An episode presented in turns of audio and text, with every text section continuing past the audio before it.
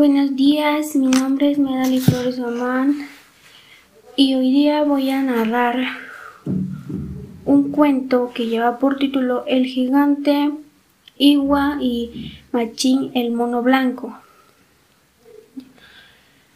En una antigüedad había un gigante Iwa comía gente, exterminaba a los aguarunas y Guambisas del Alto Marañón. Nadie podía con él. Y entonces Machín, el travieso mono blanco que tenían, quiso salvar a los aguarunas y guambisas.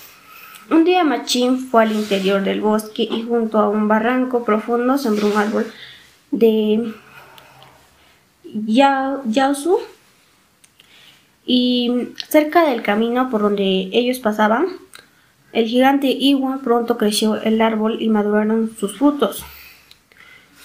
Otras aguarunas cuentan que Machín sopló y escupió el árbol del monte. Cualquiera y ese árbol se convirtió en un caimito cargado de frutos.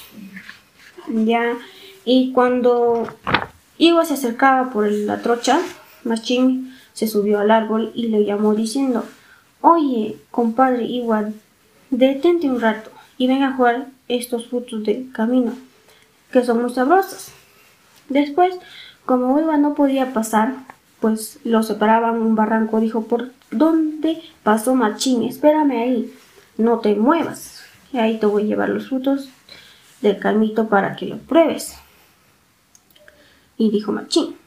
Y igual le, agradó la fruta y dijo, Yasu es el árbol llamado caimito que produce una fruta del mismo nombre.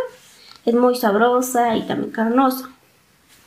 Después de una buena comida, dame un caimito para mí y mi familia. Sube tú mismo y cogerla, decía Machín, con malicia.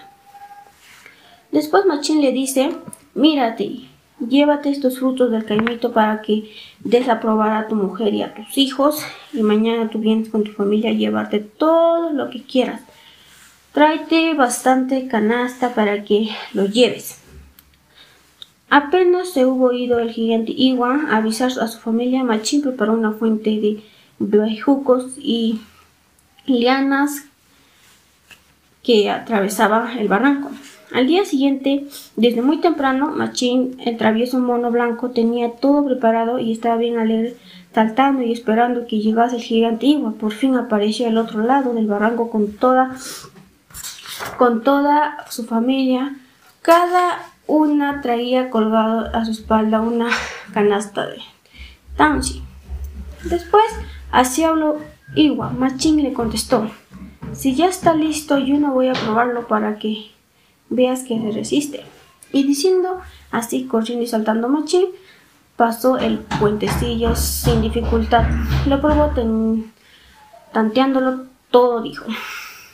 Está bueno, compadre, puedes pasar sin dificultad.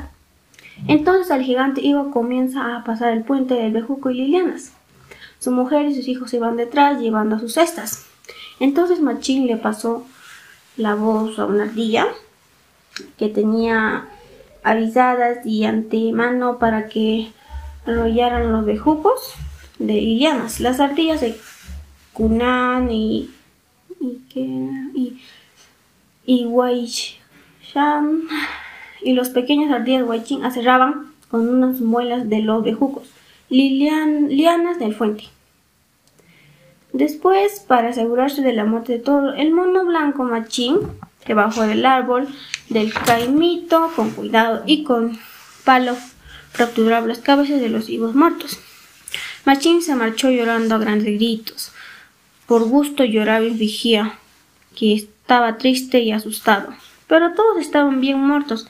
Y él, Machín, el mono blanco, el del Alto Marañón, era el único realmente vivo. Gracias.